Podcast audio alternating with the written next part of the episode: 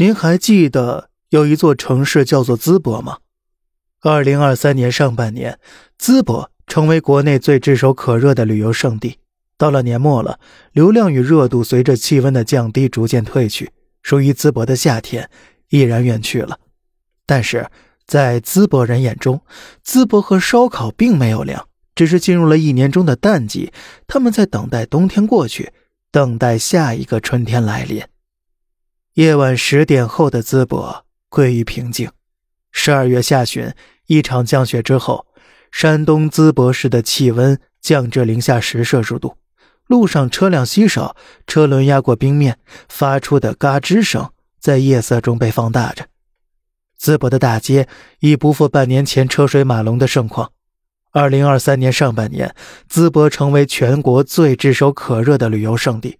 这座四百万人的城市，借助特色烧烤和社交媒体上积攒的口碑，迅速走红网络。如今已至年末了，流量与热度随着气温的降低逐渐退去，属于淄博的夏天已经远去了。但是在淄博人的眼中，半年前那场夏季狂欢，直至今日也在回忆中被津津乐道着。在当地人看来，淄博和烧烤并没有凉。只是进入了一年中的淡季，他们在等待着春天过去，等待下一个春天来临。关于淄博走红的原因和时间，在当地不同出租车司机口中能听到不同的版本。有人认为最早是在三月，受泰山旅游热潮的影响，外地游客爬完泰山后转到淄博；也有人觉得走红源于大学生在疫情时受到淄博政府的款待。于是，纷纷在春暖花开时来淄博报恩来了。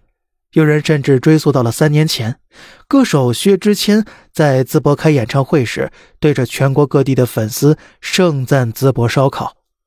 从那时起，淄博烧烤就应该要火了。一位当地的出租车司机肯定的如是说：“在今年上半年，淄博成为国内最炙手可热的旅游胜地。”这座四百万人的城市走红，离不开社交媒体的推动与助力。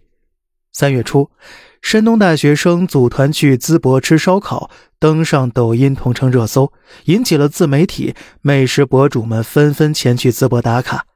到了四月，专门打假的美食博主 B 太在淄博八大局早市鉴定大小摊位是否有缺斤少两的情况，评测的十家店铺全部足斤足两。他在视频中评价道：“他说，山东淄博是一座让我不得不佩服的城市。山东烧烤看淄博，淄博消费更是绝靠谱。”这一视频再次把淄博烧烤推上高热度。随后，淄博政府积极推出的烧烤专线火上热搜，并被央视新闻报道。特色的烧烤，社交媒体的破圈，当地政府的积极扶持。淄博的知名度被迅速打开，一时间风头无两。时至今日，半年前属于淄博的狂欢仍被本地人一遍遍的回味着。在回忆里，那些热闹的细节被不断放大。出租车司机王刚仍对五一假期时的盛况津津乐道。他说：“满街都是外地车，北京的、河北的、天津的、陕西的、山西的，哪儿都有。那时的淄博大街上。”每个露天的烧烤摊都坐满了人，当地大大小小的宾馆全部爆满，火车站出口的隧道也挤满了人。他说呀，连淄博人五一自己从外地回家都回不来了，根本没票。这个夏天属于淄博。据媒体报道，二零二三年四月十五日，北京南站至淄博五月一日当天的火车票起售，北京南。到淄博火车票开售不到一分钟即被秒空了。美团、大众点评数据显示，五一期间淄博旅游订单同比增长百分之两千。据马蜂窝旅游发布的《二零二三五一旅游大数据报告》显示，五一期间淄博热度环比增长率居全国城市首位，达到了百分之六百零五。这座位于山东中部的资源枯竭型城市，从未受到过如此的瞩目与关注。在王刚的印象里，这种热度一直持续到了国庆黄金周。国庆前一天，我开车去博山区，结果被堵在高速上，路上全是外地车，我花了一个多小时才从高速上下来。王刚是这么说的。烧烤店的生意也是如火如荼。淄博大院烧烤城的一位烧烤师傅介绍，五一时期，他所在的烧烤店每天接待两百桌客人，从中午一直忙到深夜十二点。老板说，那时一天的营业额能顶现在二十天了。每一天，王刚开着出租车在淄博的大街小巷穿行着，而像他这样的出租司机是城市变化最敏锐的观察者。他已经记不清了淄博的烧烤店是何时开始变多的，他只记得最红火时满大街都是，外面都坐满了人，而不知何时烧烤店开始减少了，坐在路边吃烧烤的人也在变少，再到后来，路边摆放的桌椅被撤走。淄博的大街又恢复平静了。关于八大局的寒冬，关于淄博降温的时间和缘由，不同的出租车司机口中几乎是有着一致的答案：十月之后，十一黄金周后，天气转冷，淄博的游客减少，从外省来的更是少之又少。而十二月中旬的淄博，气温已降至零下十摄氏度了。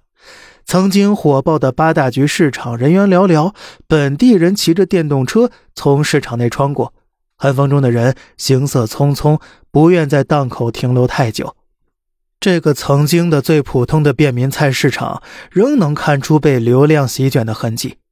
不到十米距离，分布着三家卖紫米饼的档口，每一家招牌上都挂上了“网红”两字做前缀。网红是这条街出现频率最高的词语了。网红炒锅饼，网红牛奶棒，网红鸭脖，连早餐店的包子也都是网红。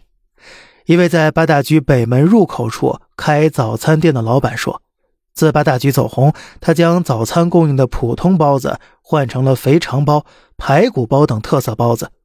特色包子适合市场，普通包子游客在家就能吃到，不会买的。”老板是这么说的。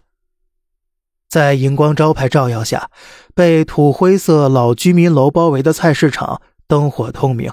由于顾客稀少，有的档口早早关了门，还有店铺在转租着，拉下的白色铁门早已斑驳。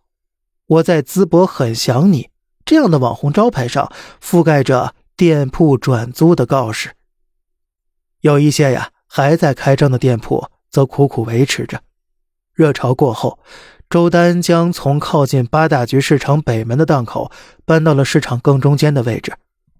曾经，他的店位于市场的黄金地段，游客通常从北门靠右侧进入市场，而他的档口呢，就在靠近入口的地方。这是他经过仔细观察和盘算后特意挑选的位置。周丹此前一直在菏泽打工，今年三月来淄博旅游，在繁忙的八大局市场看到商机。于是，便和丈夫商量要来淄博闯一闯。他来到八大局租了个摊位，开始卖衢州鸭头。不到五平米的店面被切割成了两部分，他卖鸭脖，邻居卖紫米饼。他每个月要付三点五万元的租金。四月和五月生意最红火时，周丹一个月能卖三四十万元。那个时候他忙不过来，还雇了两个大学生做兼职来着。而这样火爆的场景。大概维持了三个月，十一之后，周丹发现八大局没人了。以前一天能煮二十来锅鸭头，现在一天一锅都卖不完。在淄博旅游降温后，他再也负担不起那三点五万元的租金了，于是便将店面搬到了只需七千元租金的靠后摊位。而另一方面，烧烤城临淄大院也在经历寒冬。院子的地面结了冰，夏天时摆在外面的桌椅也早已撤去了。傍晚六点，每一家烧烤店内都亮起了白炽灯，隔着透明的保温棚向内望去，店内是空无一人，桌椅被摞放在一起。随即走进一家烧烤店，一百多平米的店面稀疏摆放着十张小桌。下午四点，烧烤店开始营业了，直到七点也没有迎来一位客人。降温呢，不一定是坏事。有淄博人这么说着。淄博烧烤随着气温的降低，逐渐归于平静，但对当地的烧烤店来说，并不完全是坏事。汪平的烧烤店位于淄博市临淄区金岭镇，这里距离淄博中心市区将近二十公里。金岭镇烧烤以牛羊肉为主，在淄博当地也算小有名气了。一九九八年，汪平的父亲在金岭镇开了烧烤店。二零一一年，汪平子承父业继续经营。今年淄博最红火时，也有乘客闻讯赶到金岭镇光顾汪平的生意。那个时候啊，他每天能接待将近两百桌的客人，从中午十二点一直忙到晚上八点。晚上七八点以后，肉就卖完了。汪平是这么说的。十一假期之后，汪平的烧烤生意进入淡季，但这对他来说并非坏事。纵观一年的生意，汪平觉得，虽然今年整体更忙了，但赚的钱并不比往年多。对于本地烧烤店来说，夏季本就是旺季，只不过以前是本地客人多，现在呢，外地客人多。另一方面，淄博烧烤火了之后，新开的店太多了，客流被分散，行业开始内卷。现在比的是谁推出的套餐更优惠、更划算。汪平解释，根据媒体报道，今年四月，淄博新增了三百八十五家烧烤店，全市烧烤店达到了一千二百八十八家。在烧烤店如春笋般涌现的同时，淄博政府也加强了对烧烤行业的扶持和监管。同月，淄博成立了烧烤协会，发放烧烤消费券，去打造品牌。监管力度上，淄博市政府也为来之不易的火爆保驾护航。根据山东省人民政府官网显示，四月，淄博市政府开启了食品抽检“你点我检，你送我检”模式，开展了烧烤食品经营单位双随机、一公开专项检查，对肉品品质、餐饮具等进行严格检查，并及时公开检查结果。四月十六日。淄博发布关于规范经营者价格行为提醒告诫书，提醒告诫全市广大经营者、行业协会、商会及相关单位进一步规范市场价格秩序。那时候每天都有人来店里检查，检查卫生、食品安全等问题。汪平说：“那是汪平最累，也是压力最大的时候。由于生意忙碌，店里人手不够，偶尔有照顾不周的情况。”有时候服务员听不懂游客说话，可能动作慢了点游客就会觉得我们服务不好，在店里结账时还好好的，出了店门就打幺二三四五投诉。汪平苦恼的讲：“那段时间，整个淄博都在严阵以待着，像随时准备上战场打仗一样。”汪平是这么形容的。每次被投诉之后呢，马上就有监管部门前来了解情况。那段时间很紧张，大家都觉得淄博旅游可能出问题了。但是问题不能出在我这儿，汪平是这么说的。时间来到八月下旬，汪平顶不住辛苦和压力，于是将自家烧烤店关了半个月。出租车司机王刚也在五一期间被投诉过。有一次啊，他把车停在路边，接到平台派单后，准备到目的地接单，但是一位打不到车的游客误上了他的车。出于好心，他将游客免费送到前方能打车的地方，但是。游客下车之后，以拒载为由向公司投诉了他。司机说：“我没敢多说什么。我和公司领导解释说，当时接到平台派单，不是无缘无故拒载的。”彼时啊，淄博人民以热情好客的形象在网上被盛赞着，当地人自发给游客送水、送草莓、送衣服，就连王刚自己在路上遇到外地车时，也会让其先行。这种热情朴实的民风，吸引着大量的游客来到淄博。我们淄博人太好太热情了，当时啊，很怕给淄博抹黑，怕砸了淄博的招牌。王刚无奈地讲：“也许啊，淄博就在等待明年的春天呢。现在说淄博凉了，或许为时尚早。至少在淄博本地人看来，烧烤本就是季节性的美食。夏天和朋友坐在外面喝啤酒、撸烤串冬天天冷了，烧烤就是淡季了。汪平淡然地讲：“现在呀，汪平的烧烤店生意少了些，他将外面的桌椅都挪进室内来。对于淡季生意，他并没有焦虑。冬天对于烧烤店来说就是保成本，明年春天后生意也会慢慢好起来的。他的顾客呢，多以本地熟客为主，即便流量退去了，他的店依然有着稳定的客源与口碑。而王刚对于淄博旅游依然抱有很大信心，在他看来啊，淄博的名气与口碑已然形成了，如今只不过到了旅游淡季，明年还会继续，他凉不了。现在暂时不是旅游季节，也不是吃烧烤的季节。时至今日啊，提起半年前这座城市的盛况来，王刚依然赞不绝口。人与人之间是相互的，你对别人好，将来淄博人到外地去，人家也会对你好的。朴实的王刚是这么说的，而更多的本地人啊，对流量退去这事儿则显得更为淡然。无论是爆火亦是降温，生活都将继续着。网红经济来得快，去得也快。火了半年，我们已经知足了，至少知名度打出去了。一位出租车司机这样说道。对他们来说呀，二零二三年的夏天的记忆已然弥足珍贵了。外地人来淄博感受人间烟火，也是因为大家都向往的幸福安宁、人人得到尊重的生活。一位在八大局书画院卖文创产品的老板说道：“他是一个书画爱好者，夏天时在书画院摆摊售卖自己的书画作品。而如今呢，他的摊位面前早已没了游客。”他向记者一张张展示他和各地游客的合影。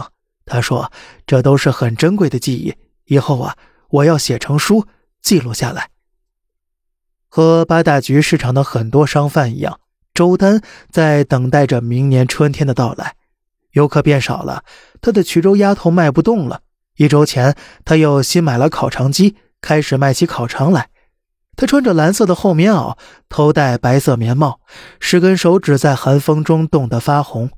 他说：“啊，我不信淄博一下就不火了，怎么着也得再火个三年吧。”周丹说：“他说现在就是赌，赌到明年春天，这里还会火起来的。”在听着本期节目的您，是否去过淄博吃烧烤呢？在来年的夏天，您是否也打算去呢？